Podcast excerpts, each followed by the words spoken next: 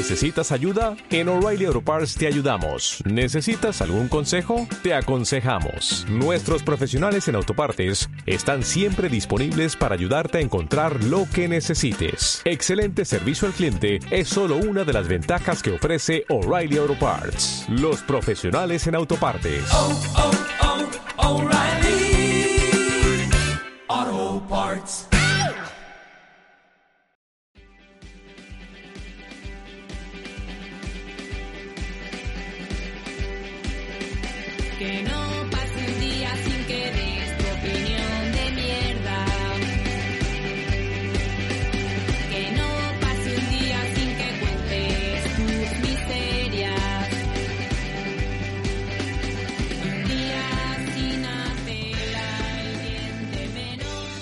Buenos días, bienvenidos este 11 de septiembre al episodio 67 de Wembley Atocha el plantío. Jorge, 20 años del 11 de septiembre, ¿tú dónde estabas ese día? Estaba viendo Friends en el sofá de casa de mis padres cuando de repente cortaron la emisión y decían que había sido una avioneta, hasta que luego Matías Prats, eh, pues con creo que era Ricardo Ortega, se vio cómo chocaba el segundo, así que de casualidad y accidente ya supimos que no era. Y bueno, pues sí, 11 de septiembre, episodio 67, Pablo, primer episodio de esta segunda temporada con preguntas de nuestros oyentes. Pues sí, así es, con preguntas.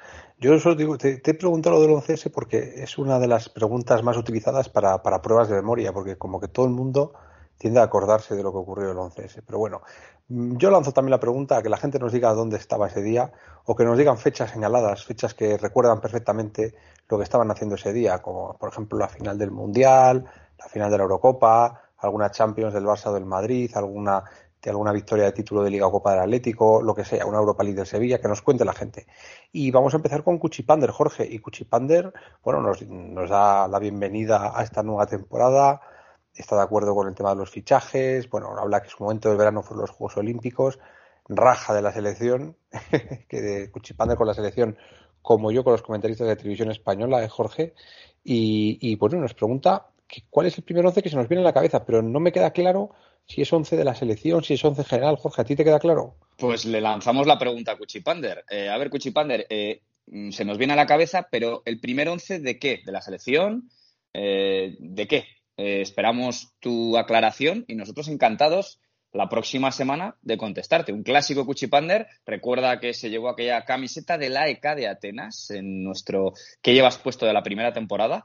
Eh, Noeliño, que aparece como anónimo, eh, te plantea para futuros momentos vintage históricos del podcast ese 0-4 en el que todos conocimos a Shevchenko y a Rebrok de la Champions 97-98, el Barça 0, Dinamo de Kiev 4, del cual Víctor Bahía seguro que se acuerda muy bien de ese partido. Sí, sí, seguro que no lo olvida. Algo mencionamos, si te acuerdas, cuando estuvimos hablando del, del Dinamo de Kiev y del fútbol ucraniano, ¿no? Algo hablamos de ese, de ese día, no entramos en detalles, pero está claro que fue un punto de inflexión en la, en la, historia del fútbol ucraniano y de algunos de sus jugadores más ilustres, como por ejemplo Shevchenko. Tomamos nota. Y bueno, bueno Noeliño, Noeliño que nos comenta que, que, que, nunca nos abandonó, así que un tío grande, Noeliño, claro que sí. Y acierta, como tú bien dices, que fue el primero que acertó eh, ese eh, gol misterioso, ¿no? Que es el gol de Godín con el que empata en el Camp Nou último partido de liga de la 13-14 y el Atlético en ese gol es campeón en el Camp Nou. Pues sí, es eh, una liga muy, muy esperada por el Atlético de Madrid, porque claro, ahora la, la gente joven, los, los niños, eh, han visto ganar dos ligas Atlético de Madrid, pero es que hay que remontarse unos 96, añitos, ¿eh? Al 96 con el doblete, ese mismo claro. año de, del partido de Copa que rememorabas tú la semana pasada. Y otro gran clásico desde León, Pablo Sancho Ramos te lanza un, una pregunta. A ver, Pablo, si, si, has hecho la tarea durante estos días. Eh, qué grande es otra vez de vuelta otro grande, Pablo Sancho Ramos, os echaba de menos. Y una foto que tendremos todos en la memoria es la de Materazzi apoyado sobre el hombro de Rui Costa. Y nos pregunta Pablo Sancho, Pablo te pregunta a ti, que qué pasó ese día, cuéntanos. Pues mira, ese día, me acuerdo perfectamente, fue un partido de Champions, eh, creo que era la, vuelta, ¿no? El derby, el derby milanés, ¿no? En, Champions, eliminatorias de Champions, pues ¿qué te, qué te puedes esperar, ¿no? Eh, venía, venía el Milán con todo para pasarse, para pasar de ronda y ya cuando, Cuando ya nos encontrábamos en la segunda parte, pues eh, un gol, un- un- una situación polémica, ¿no? Con, con Cambiaso, con Dida, tal, bueno, genera que los aficionados del Inter de Milán exploten y, y bueno, que se tuvo que cancelar el partido y ahí en ese momento con las bengalas de fondo, el fuego, pues bueno, eh, Materazzi y Costa pues apoyaron uno encima, uno al lado del otro en el hombro, pues comentando la jugada porque la verdad es que poco más podían hacer. Al final pasó el Milán, se le dio el partido técnicamente por perdido al, al Inter y, bueno, y la verdad es que son cosas que no gustan ver en, en un estadio de fútbol porque al final no dejan de ser no dejan de ser historia del fútbol, Jorge, ¿no lo, no lo crees tú? Sí, imágenes que un periodista caza con ese fondo de, lleno de bengalas, dos rivales como en un momento de relax, en un momento tenso. Y bueno, pues ¿qué le iba a decir a Materazzi? Que poco tiempo después iba a marcar en una final del Mundial, iba a provocar la expulsión de Zidane el día de su retirada e iba a ser campeón del mundo. Pues un añito y poco después, y ese mismo añito, pues el Milán llega a la final de la Champions, y en la final de la Champions, pues eh, esa famosa final con el Liverpool, con esa gran remontada y partido, partido histórico. Además, eh, es curiosa esta edición de la, de la Champions, ¿no? Porque eh, hubo un derby, un derby milanés en cuartos, pero yo recuerdo que en semifinales hubo un Chelsea-Liverpool muy, muy interesante de estos partidos que, de estas eliminatorias que me gustan a mí, dos partidos, un único gol. Luis García y que no se sabe si entró, que es que esa es gorda. No se sabe si entró ese gol, pero bueno, se dio por válido porque en la Champions, bueno, no había en ese momento tecnología de gol, así que eh, hay gente que piensa que entró, hay gente que piensa que no entró y al final por penaltis eh, el Liverpool se llevó esa Champions que empezó perdiendo 3-0 desde el minuto 1, marcó Maldini, así que esa final sí que sería muy buena recordar en un vintage, Pablo. Y la última, con el último comentario que tenemos es de otro, de otro clásico, Eduardo Blanco Portillo, con su Gilda en la mano y seguramente con su camiseta de Ansu Fati, que tendrá que cambiar ese 22 por ese 10. eh, y nos comenta qué recuerdos de ese partido y que tiene un recuerdo muy grande, muy bueno, de, de hace casi 25 años, de ese 3-5 del famoso Rafa, no me jodas. Ha sido penalti y expulsión. Él comenta que Luis Enrique y Ronaldo que se salieron en ese partido y fue pues una remontada del Barça en aquel mítico eh, partido y ese momento que cazaron las cámaras del día después. ¿eh? ¿Cuántos momentos el día después? Comenta a tu pregunta que hacías la semana pasada cuál ha sido su momento del verano y para él las lágrimas de Messi en la despedida, ¿no? Y sobre todo también la tanda de penaltis de España contra Turquía que nos, pues, nos hizo caer en semifinales. Estas son, Pablo, las, eh, los comentarios y las preguntas de esta primera tanda en la segunda temporada. Y bueno, vamos a empezar a viajar, en este caso, vamos a ir a Wembley y vamos a ir a un Wembley francés para visitar a, un verdadero clásico de los banquillos. Sí, lo que pasa es que a mí antes me gustaría recordar una cosa de aquella competición de la Champions del año 2005, muy brevemente. Recordar a ese PSV Eindhoven que llegó a semifinales. Eh, que yo creo que la gente ya no lo recuerda tanto, pero que fue un PSV Eindhoven que llegó a semifinales, que en el gol average empató con el Milan en, en, en gol average. De hecho, eh, me acuerdo que Ambrosini mete un gol en el descuento, Cocu mete otro gol y se quedan a un gol el PSV de llegar a la, a la final. Y un PSV Eindhoven con un centro del campo con Cocu y Van Bommel. Cocu que mete dos goles en ese partido de vuelta. Y con jugadores que la verdad es que tampoco eran eh, tan, tan espectaculares, ¿no? Eh, como Eurelo Gómez, el que fue portero del Tottenham, Farfán, Benegoro Gesselink, Park, que fue el Manchester United. Y, claro, que tuvo el PSV Eindhoven para tener tanto poder ese año, pues un señor en el banquillo llamado Gus Hiddink, eh, un entrenador histórico y un, entrenador de los que ya no quedan, yo creo, como el señor Arsène Wenger, que nació en Estrasburgo y vamos a visitar su casa porque, Jorge, la verdad es que lo del Mundial de dos años, ahí está, ¿eh?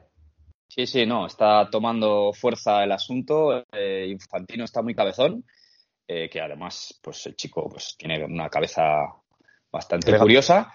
Y nada, pues vamos a, a visitar a, a, a, Wenger. Venga, vamos para allá.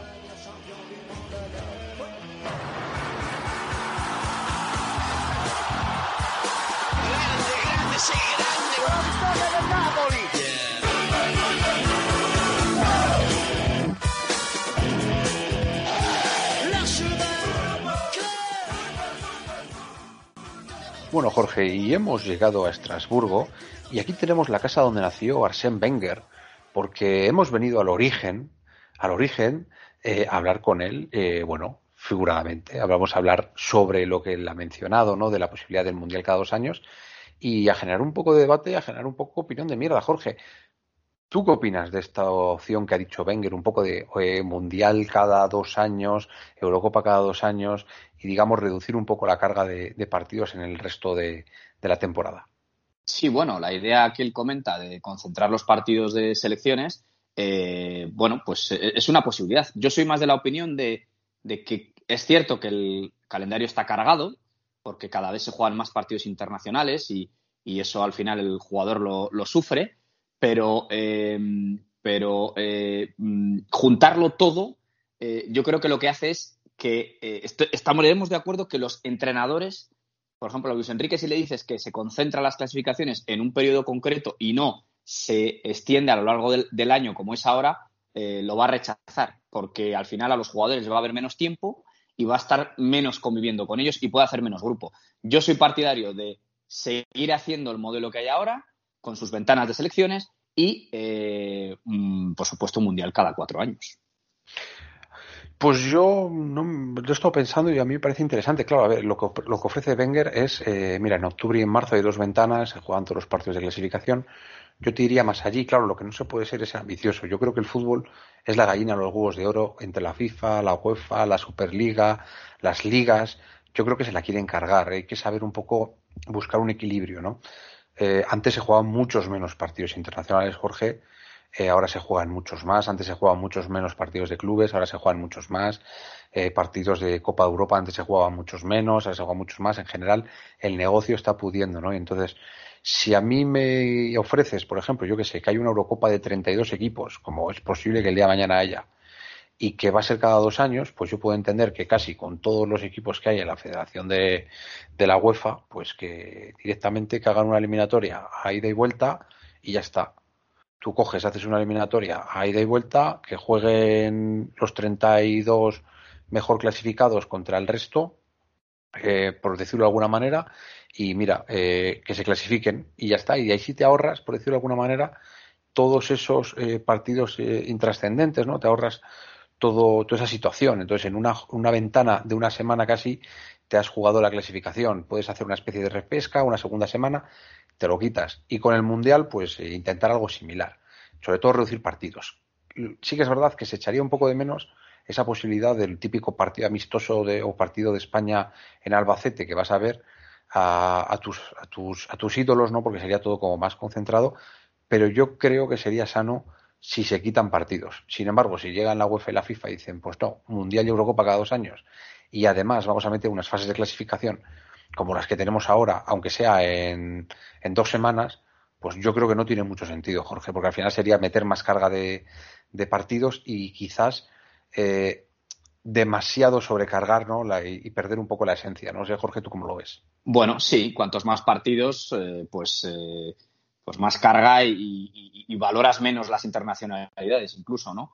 Eh, se puede volver a lo que era antes la Eurocopa, ¿no? La Eurocopa, eh, antes eh, la forma de clasificarse era eliminatorias, y ibas pasando eliminatorias y luego llegabas a la fase final, que eran semifinales y final.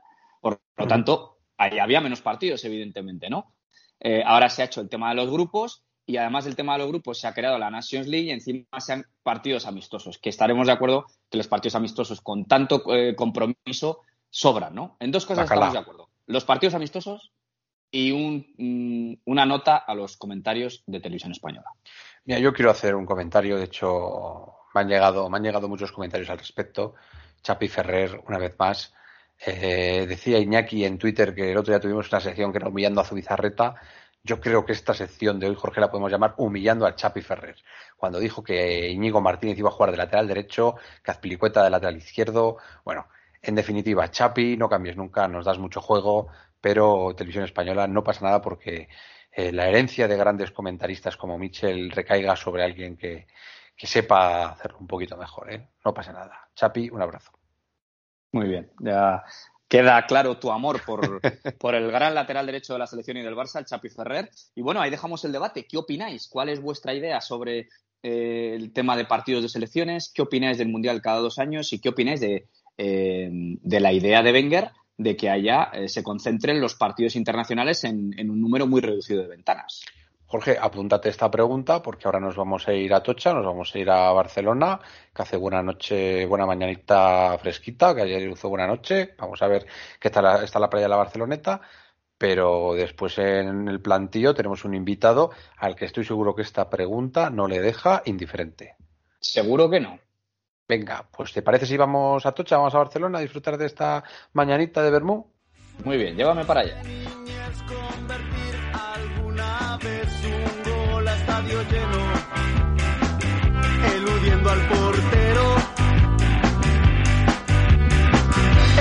Casa faltaba el pan, a veces faltaba el té y nunca dejó de soñar con algún día ser un crack. Bueno, Jorge, y aquí estamos en Atocha, que hacía tiempo que no era, pero vuelve a ser el Camp Nou. Eh, un Camp Nou que ha estado muy revuelto en los últimos tiempos. La verdad es que para el oficio de periodista, el Barcelona está siendo una mina, Jorge. Eh, este verano hemos visto la marcha de Leo Messi, hemos visto finalmente la marcha de Griezmann, hemos visto que ahora salía la porta diciendo que estuvo con la posibilidad de fichar a Neymar eh, cuando realmente están pidiendo que se bajen los sueldos los jugadores. Eh, demasiadas noticias, ¿no? Demasiadas cosas, pero al final lo que nos interesa es el fútbol y lo que, lo que nos interesa saber, Jorge, es cómo vemos tú y yo a la plantilla del Barcelona, dar nuestra opinión de mierda, cómo se puede presentar el año y qué es a lo que debe optar. Jorge, ¿tú cómo ves todo esto que está ocurriendo alrededor del Barcelona? Bueno, tú comentas que nos interesa el fútbol, por supuesto, pero primero hay que cumplir con el tema económico. Y creo que las decisiones del Barcelona este verano ha primado el tema económico por un motivo claro de supervivencia, porque ningún equipo se querría desprender de Messi y ni mucho menos tampoco si una vez te has desprendido de Messi te quieres desprender de Griezmann, ¿no? Eh, estaremos de acuerdo que son dos de los mejores jugadores del mundo, tanto Messi como Griezmann. Eh, la plantilla del Barcelona eh, ha quedado bastante mermada después de estos cambios, de estas ventas, y, a priori pues parte en desventaja para empezar en liga con el Madrid, que es cierto que ha perdido a Ramos, pero Álava puede hacer un gran papel, y con el Atlético, que estaremos de acuerdo en que tiene la plantilla más compensada de la liga, que viene de ganar el título la temporada pasada y que eh, además lo que ha hecho es, en vez de perder eh, efectivos, lo que ha hecho es ganarlos. Ha fichado a Rodrigo de Paul, a Antoine Griezmann, entre otros. Pero bueno, lo que respecta al Barcelona, creo que prima el tema económico y creo que será una temporada, se plantearán una temporada de transición para poder hacer un gran fichaje o hacer varios fichajes el próximo verano con las cuentas saneadas. Sí, mm, puede ser.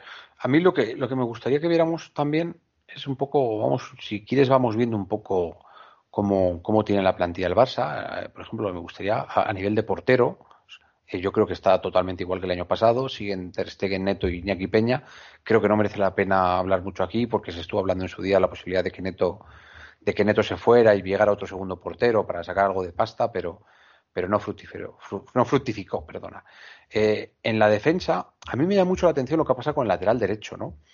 Eh, se fichó a Emerson, se vendió, al final se habla de que el beneficio neto son solamente 3 millones, una operación curiosa, todo parecía indicar que se iban a quedar con, con Emerson y que Sergi Roberto se iba a sentar en el centro del campo. Al final quedan Sergi Roberto y Serginho Des, pero es que ahora están, están los dos que se pueden perder el próximo partido. Claro, van a depender de Mingueza, que acaba de volver de lesión, porque Sergi Roberto está lesionado, no se le espera hasta va a llegar apurado a ver para la próxima jornada.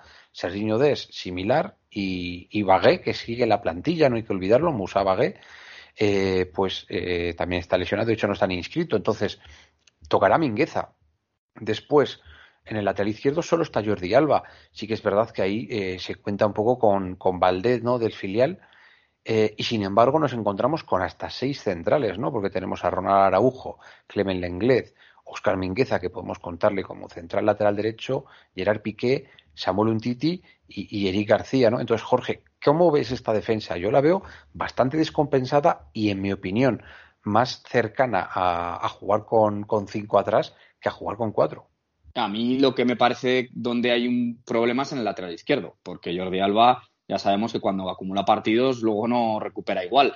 Y una lesión, una sanción, ya te limita esa, esa posición. Si había que vender a alguien era en el lateral derecho, que es donde mejor está eh, el equipo en efectivos y se vendió al único que tenía mercado, que es Emerson. Y en defensa, pues, pues yo apuesto que Araujo debe dar un paso adelante y que Pique todavía dará, dará solidez a la zaga cuando, cuando esté en forma. Creo que un Titi no es aprovechable, creo que no lo es, y creo que ahí Eric García y Mingueza tienen que, eh, junto con Lenglet, acompañar a los otros dos. Yo es que sigo pensando, lo he dicho en múltiples ocasiones, que un Titi y Lenglet, eh, en mi opinión, eran, eran prescindibles en esta plantilla. Quizás un, un central izquierdo de otro perfil hubiera, hubiera encajado si se hubieran ido estos dos. Eh, pero claro, bastante complicado. Es, es, envidiable para, para un club como el Barcelona ver en el Madrid a un jugador como Álava que te puede jugar de central izquierdo de lateral. Pero bueno, en mi opinión, la defensa del Barcelona no, no está muy bien compensada y a ver cómo acaba la temporada porque la veo ahí. Te digo, yo veo que, que Kuman lo ha tirado la cabra al monte y lo de los tres centrales le va a llamar la atención.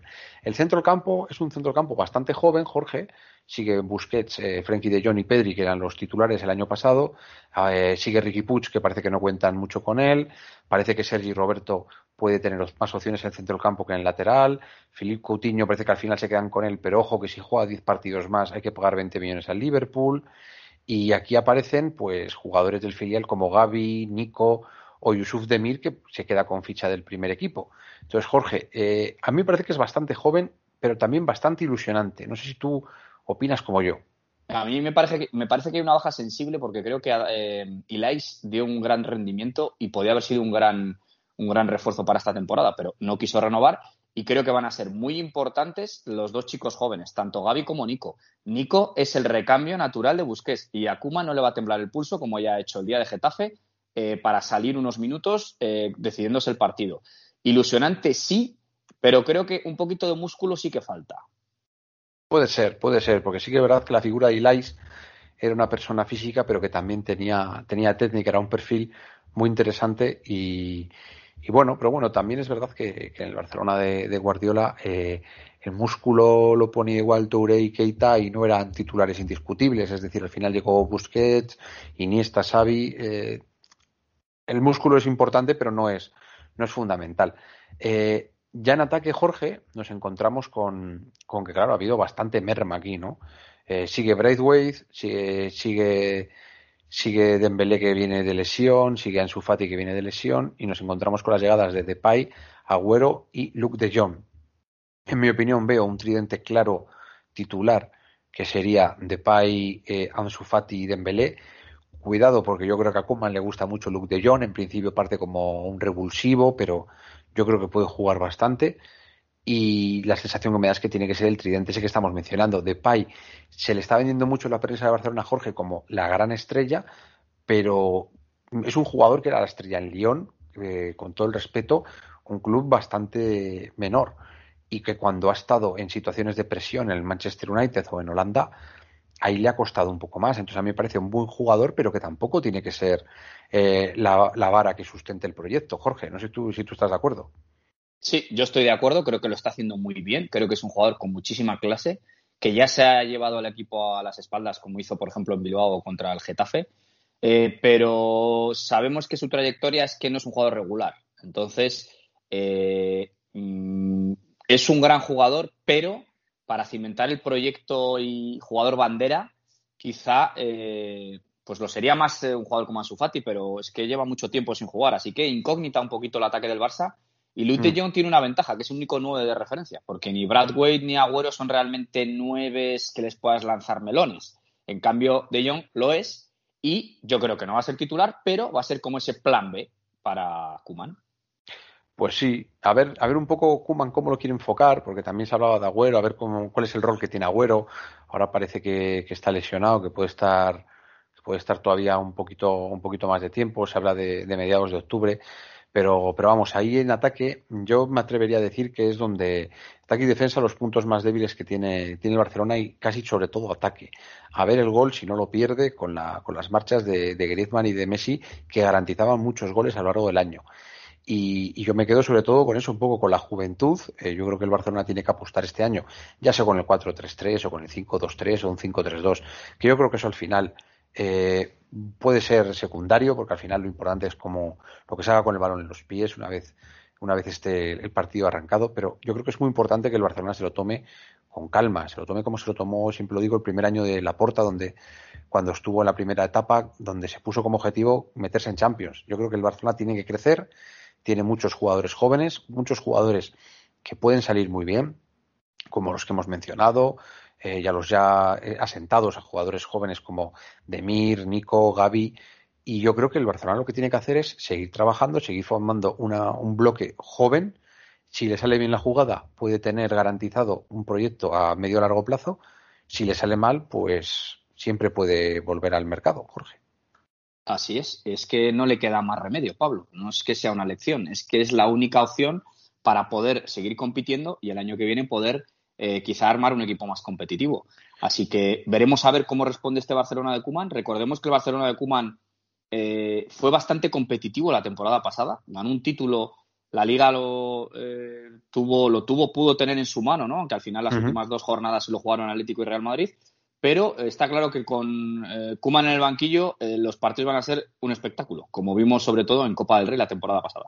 Sí, yo creo que, yo creo que sí, yo creo que va a yo creo que van a perder muchos puntos pero yo creo que más allá de si se puede conseguir títulos o no, yo creo que de las de los jóvenes alguno se va a quedar y puede salir puede salir un proyecto 2021 2022 2023 perdón interesante. Pero bueno vamos a ver a mí me gustaría saber lo que opinan nuestros oyentes que den su opinión como la nuestra que la nuestra es de mierda pero la suya es muy valiosa y a ver cómo cómo entre todos vamos viendo cómo se viene esta temporada para el Barça. Jorge. Muy bien. Y si te parece vamos a coger un sidecar Pablo y te voy a llevar a Valladolid muy bien, ahí a Pucela, ahí a, vamos, a, José Zorrilla, ¿no? Podemos ir a, nuevo José Zorrilla, ese ah. estadio inaugurado para el Mundial 82. Así es, pues nada, eh, nos vamos para Valladolid, Pablo.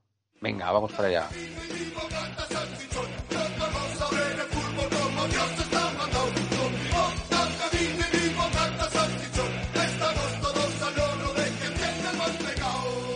Y hoy el plantío nos lleva a Valladolid para visitar a un periodista amante del fútbol internacional, del fútbol histórico, además de ser un genio del mundo del podcast. Miguel Ruiz, buenos días.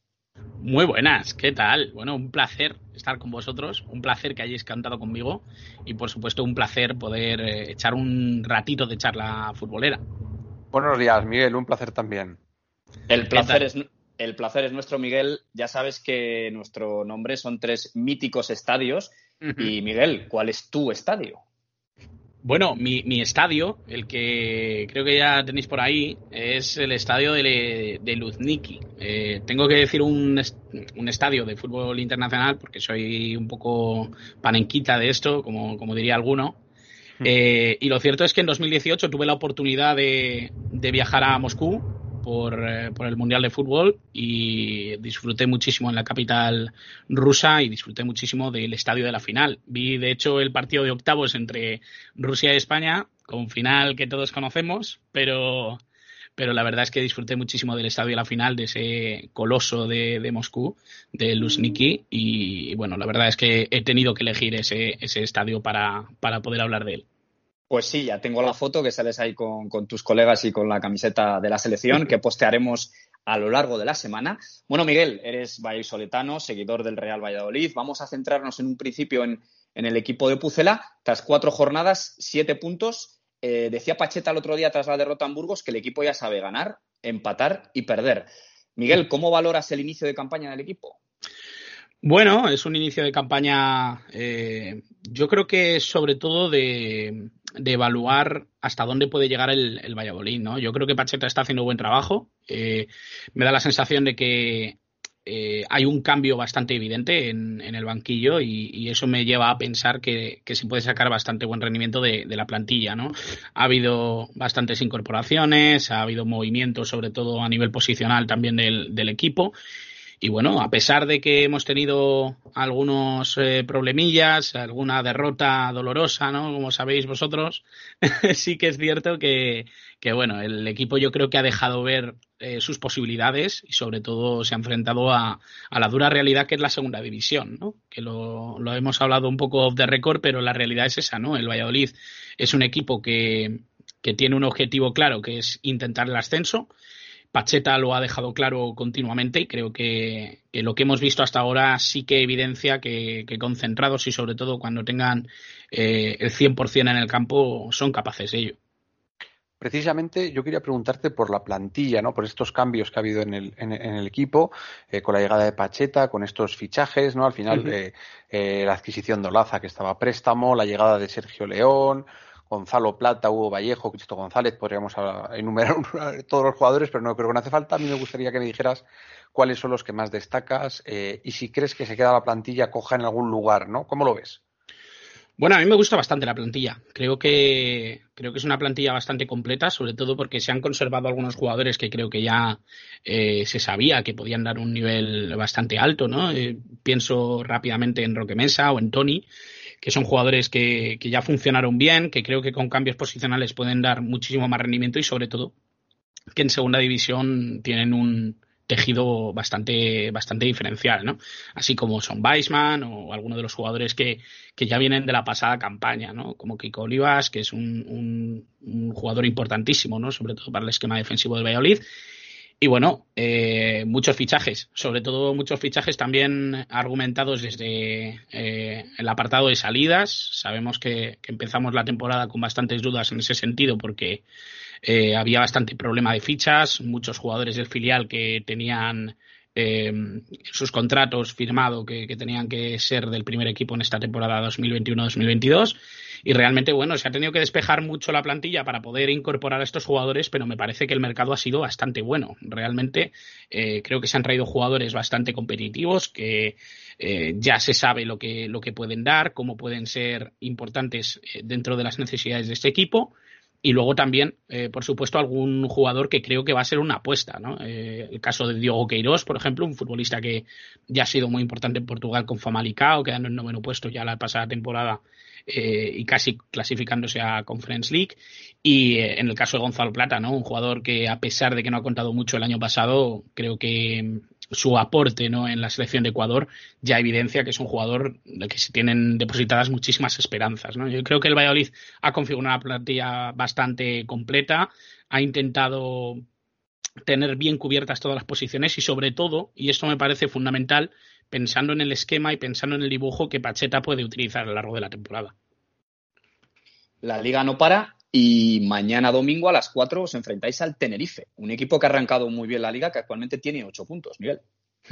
Sí, bueno, el Tenerife es un equipo bastante complicado, un equipo que que, bueno, como tú bien dices, ¿no? Se ha hecho con, con, bastantes puntos, con una plantilla bastante bien armada, con viejos conocidos, porque está Michel Herrero por allí. Eh, bueno, eh, ya sabemos que, que, en segunda división todos los partidos son difíciles, pero bueno, el Tenerife quizá es de los nombres que más asustan, ¿no? En ese sentido. Creo que el Real Valladolid además viene con ese con ese toquecito ¿no? contra el Burgos, que, fue doloroso en todos los sentidos, no solo a nivel eh, de afición. Yo creo que la plantilla quedó tocada en el sentido de cómo fue la derrota y da la sensación de que este partido se tiene que mirar con muchísima seriedad y se tiene que ir muy concentrado, cosa que precisamente contra el Burgos, pues creo que no pasó. Oye, además de periodista, eres escritor y en breve va a salir a la venta tu primer libro, 1974, El legado de la naranja mecánica, con un prólogo de nuestro querido y admirado el maestro Fernando Evangelio. Eh, ¿Qué nos vamos a encontrar entre sus páginas? ¿Cuándo y dónde vamos a poder adquirirlo?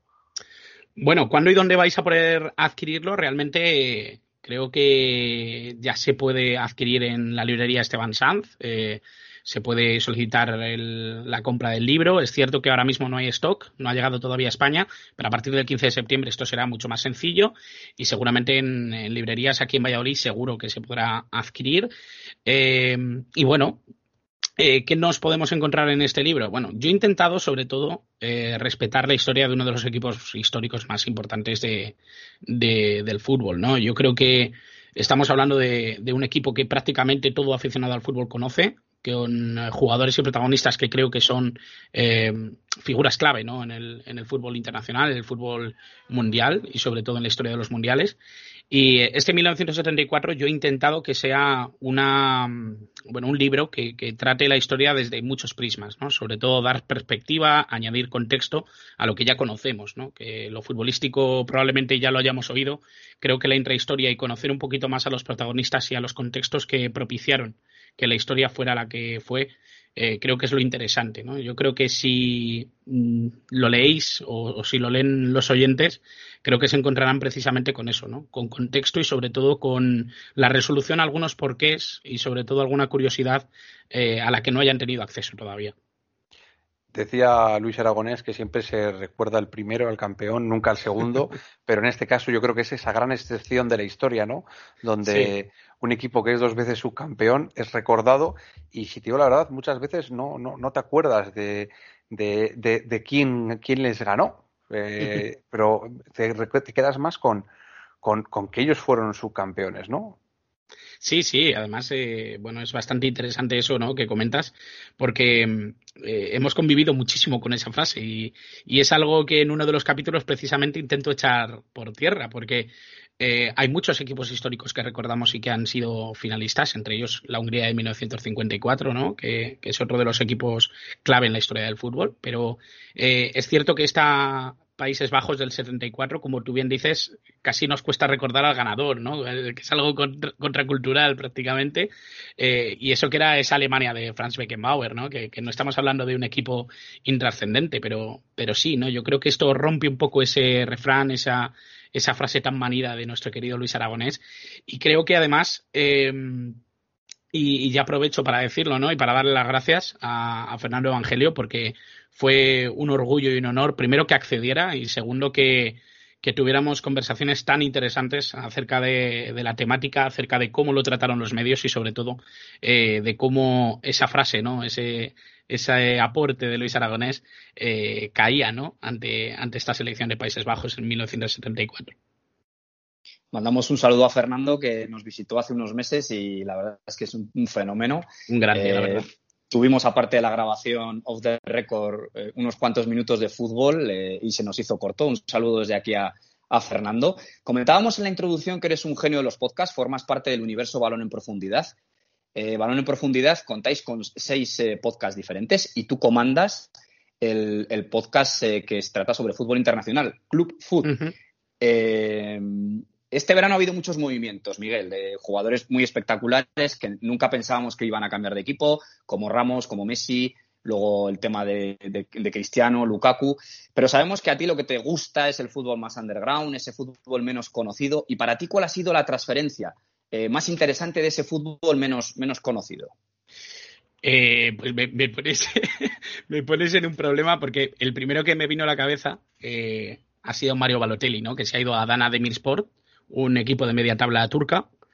Y, me gusta mucho, ¿no? Cuando Balotelli se mueve en el mercado internacional, siempre, siempre surgen cosas. Siempre da juego, siempre da juego. Sí, siempre da juego. De hecho, os tengo que decir, y lo comenté el otro día en un, en un Twitch que, hicimos en directo, eh, que ya la ha liado, ya la ha liado. Se enfadó en el banquillo, llegó a pegar a un compañero y al que han echado es al entrenador. O sea que con eso os lo digo, os lo digo todo. Eh, ahora está entrenando Montela por allí, hace seis, siete días, precisamente porque, porque Balotelli la, la ha preparado. O sea que con eso os digo que, ese sin duda sería un fichaje bastante, bastante interesante, pero os voy a decir otro. Os voy a decir que el, el random random yo creo y que además eh, yo creo que está al alcance de todos sería el de Takehiro Tomiyasu, que ha firmado por el Arsenal. Es un jugador japonés central que llega del Bolonia y bueno, pues por daros un nombre así un poquito más exótico, pues así, así lo tenéis. Tomiyasu, que es un eh, futbolista, ya digo, que procede de, de la Serie A. Eh, él pasó eh, prácticamente toda su carrera en la avispa Fukuoka, pasó por Bélgica y, y, en su llegada a Italia pues ha terminado recalando en el, en el Arsenal. ¿Qué sería del fútbol sin esos fichajes random que, que dan la vida y que después te, pones a pensar y dices, joder, pero este jugó en este equipo, pero, pero ¿cómo pudo fichar? Pero bueno, esas cosas al final yo creo que, dan la vida un poco cuando estás haciendo, comentando, ¿no? Algo por ahí. Oye, yo te quiero preguntar por el Mundial. Me consta que es un tema, un tema que te llama la atención y yo quiero saber tu opinión sobre la posibilidad de un Mundial cada dos años, eh, como defiende eh, nuestro querido Arsène Wenger, ¿no? ¿Qué opinas? Bueno, eh, además me la tiráis y, es algo que me llevan preguntando bastante estas últimas dos semanas. Eh, para mí sería romper con gran parte de, la mística que tienen los mundiales. Eh, Para empezar, creo que hay un gesto muy feo de la FIFA, que es eh, decir que sería un cambio que afectaría a Mundial y Eurocopa, que serían alternativos. Un año habría Mundial, otro año habría Eurocopa, por lo tanto habría uno de los una de las dos competiciones siempre, todos los años, lo cual me parece un feo terrible al resto de confederaciones. Porque claro, claro, como estos son los dos que importan, estos que se alternen lo que haga con Mebol, lo que haga con CACAF, eh, pues me da exactamente igual. Yo creo que eso, para empezar, es algo que la FIFA tendría que, tendría que defender un poquito más, ¿no? La importancia de las confederaciones, por mucho que el dinero sepamos que está en el Mundial y que está en, Europa. Yo creo que eso es el primer paso. El segundo paso es que eh, ya sabéis que yo soy un gran amante del fútbol histórico que he tenido, por suerte o por desgracia, esa, eh, ese panenquismo desde muy temprano y lo cierto es que me he visto prácticamente, bueno, he visto tres, cuatro mundiales completos, de, incluso antes de que yo naciera, eh, y, lo que sí que he visto es todas las finales mundiales que, he podido, todas las que tengo disponibles.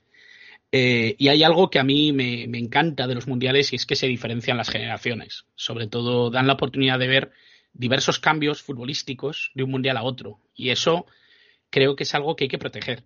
Creo que es algo que, determina la carrera de un jugador. Que un jugador eh, empiece a triunfar, que empiece a sumar minutos y que su objetivo sea llegar a un mundial, eh, es algo que acabaría si hubiera un mundial cada dos años se rompería un poco esa mística, se rompería un poco esa competitividad y sobre todo se rompería esa sensación de que triunfar en un mundial, llegar a un mundial es un premio lo suficientemente importante.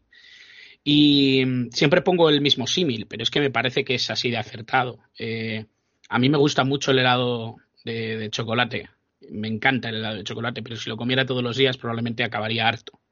Pues esto es un poco lo que puede pasar con el mundial. Yo creo que el dinero seguiría llegando, por supuesto, pero creo que es importante conectar a la gente con lo que, con lo que haces, con lo que vendes. Y me da la sensación de que la FIFA lleva un tiempo más preocupada de lo que hagan los demás que, de lo que hacen ellos para, proteger el fútbol. Sí, si al final es cada dos años, lo que hace es perder valor y, y, ese, ese salto de cuatro años en cuatro años y de currártelo y de marcarlo como objetivo, pues como es cada dos años, quizá no sea tan, tan deseado, ¿no? Pues eh, eh, eh, Miguel, mm, participas en podcast, escribes artículos, ahora estáis en Pachanga dentro de Balón en Profundidad con Twitch, apareces en radio, eres capaz de adaptarte a diferentes medios. ¿Cuál es a ti el que más te gusta? Bueno, yo soy Mira, yo te voy a contar una anécdota. Es, es, muy bonita y la guardo con mucho recuerdo. Y es que yo cuando era cuando era pequeño y bajaba con mis amigos, con, los que he tenido siempre y aún conservo, bajaba a un parque muy cercano a mi casa y lo que hacíamos era dejar un transistor con el carrusel deportivo puesto. Y eso yo creo que ya te dice, ¿no? Yo he crecido con la radio, he crecido amando las historias que me contaban unos y otros de diferentes emisoras. No voy a negar que, me dormía con el larguero, ¿no? Y lo cierto es que eh, la realidad es que la radio es ese medio que creo que no abandonaría nunca. Si, tengo la oportunidad de, seguir haciéndolo, lo, voy a seguir haciendo. Creo que es algo muy bonito, que siempre está ahí, que no hace falta eh, tener demasiados medios para poder acceder a ella y creo que no solo acompaña, sino que siempre ha sido adalid de información, adalid de seriedad y sobre todo de rigor, ¿no? Y creo que la radio tiene que ser ese medio de comunicación que nunca muera, ese medio de comunicación que nos siga acompañando y sobre todo que dé la oportunidad de poner voz y de poner eh, sueños en la mente de, aquellos niños que sigan queriendo juntarse al transistor, a la radio, a su móvil o a su ordenador, pero siempre a través de, la voz ¿no? y, de, y de las palabras.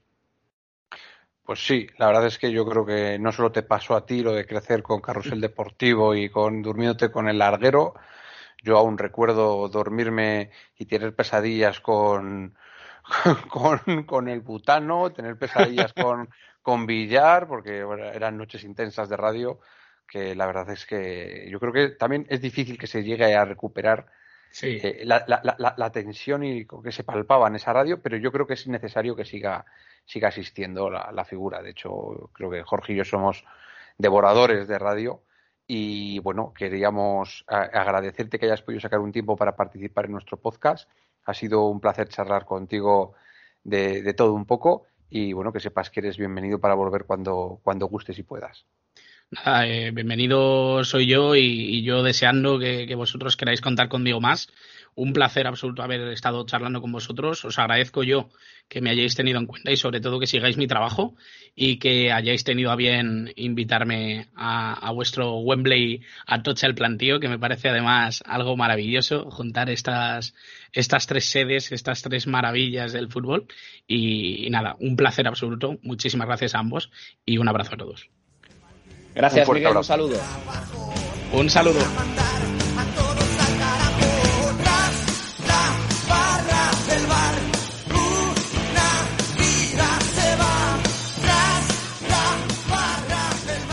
Jorge, ya estamos en la barra del bar, copita en mano y después de haber disfrutado de una muy agradable conversación con nuestro invitado Miguel, que, que además eh, ha escrito un libro muy chulo, ¿eh, Jorge? Bueno, bien, como bien comentábamos y recomendamos, aprovechamos, recomendamos eh, su libro que ya está a la venta, 1974, El legado de la naranja mecánica. Estaremos de acuerdo, uno de los equipos eh, mm, icónicos de la historia del fútbol, Pablo. Pues sí, la verdad es que un equipo icónico. Hay, hay, muchos equipos icónicos, hay equipos, eh, momentos, partidos, jugadores que, que yo creo que merecen la pena destacar. Ya la semana la semana pasada estuvimos hablando de ese partido mítico con dos grandes bloques como era el Valencia y el Atlético Madrid, el Atlético Madrid el doblete, el Valencia Luis Aragonés. Antes hemos hablado de la, de la, de la Copa de Europa del año 2005, una final que además eso sí que fue un momento espectacular, Jorge, es el Liverpool que remonta al Milán y ese, esa resolución a penaltis, Jorge. Sí, sí. Y Pablo, eh, siempre que pensamos en los penaltis pensamos que llevan toda la vida con nosotros, pero no es así. De hecho, eh, el que un partido en empate se decidiera por penaltis se decidió en un Ramón de Carranza en Cádiz en el año 62, un periodista llamado Rafael Ballester en una edición del año 62 entre el Barça y el Zaragoza.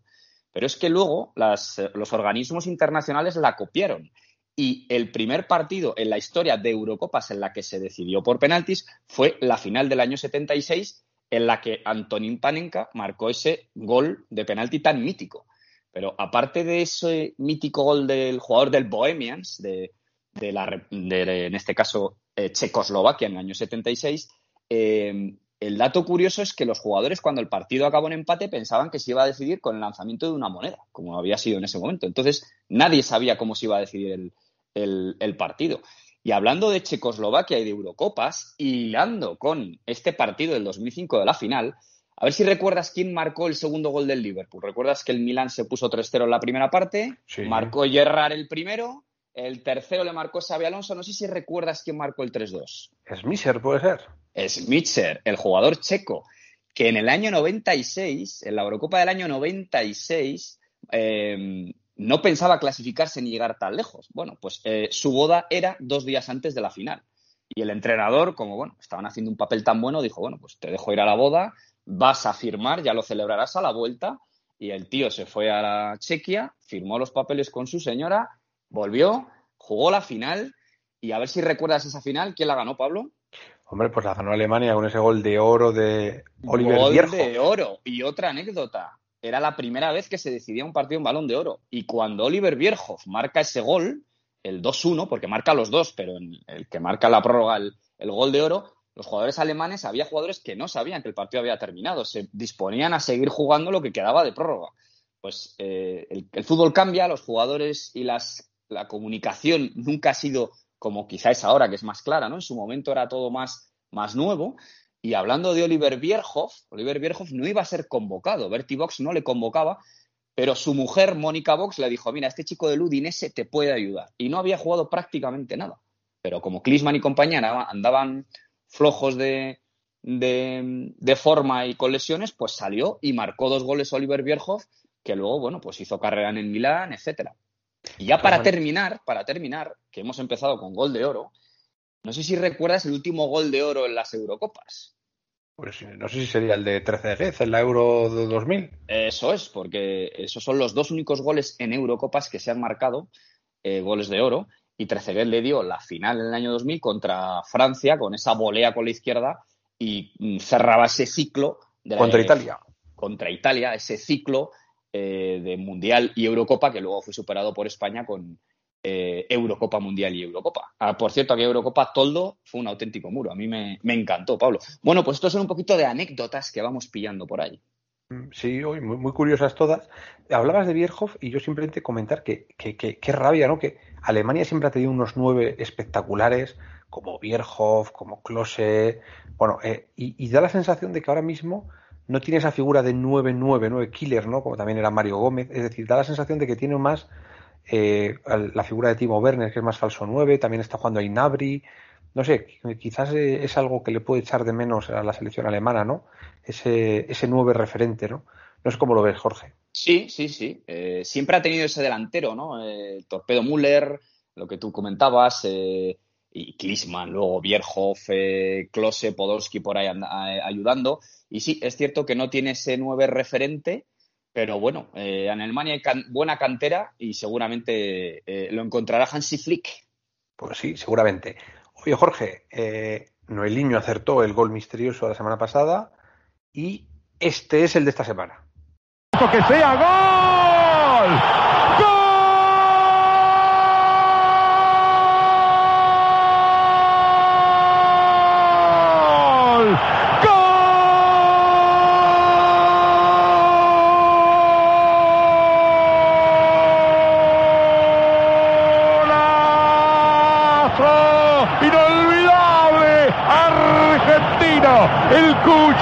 Cambiazo. Culminó una jugada excepcional. ¿Cuántos toques fueron? Por favor, cuéntenlos. Una jugada colectiva otra vez estupenda que termina. Yo creo que lo tengo. Yo creo que lo crees? tengo. Bueno, bueno. Es que, vamos, como tú no puedes participar, tú siempre dices que lo tienes. Pero bueno, oye, vamos a dejar que nuestros oyentes intenten adivinarlo, a ver quién, quién lo acierta. Yo creo que muy difícil no es. Y, sin más, Jorge, pues yo creo que toca, toca despedirse, que además estabas hablando de la boda de Smisher y yo tengo esta tarde boda, así que tengo que, ir a ponerme, porque claro, no hemos dicho ni lo que estamos tomando en la barra del bar. Yo estoy tomándome un paracetamol, porque claro, hay que estar preparado, hay que estar prevenido. Paracetamol un poquito antes te lo puedes tomar, a ver qué tal. Un, un omeprazol también tampoco viene mal. Solo te digo que en la comida no te bebas tú solo una botella de vino blanco en menos de media hora, que sabes muy bien de lo que te hablo. Jorge, desde luego matas una vez un gato y ya te llaman mazagatos. Bueno, un abrazo fuerte para todos, disfrutad de la semana y espero que hayáis disfrutado con nuestra opinión de mierda. Un saludo a todos.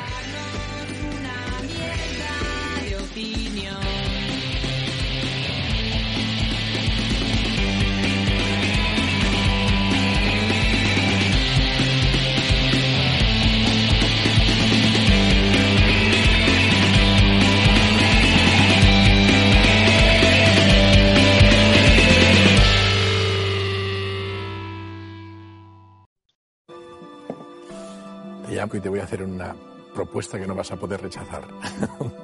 Te veo bien. Suerte.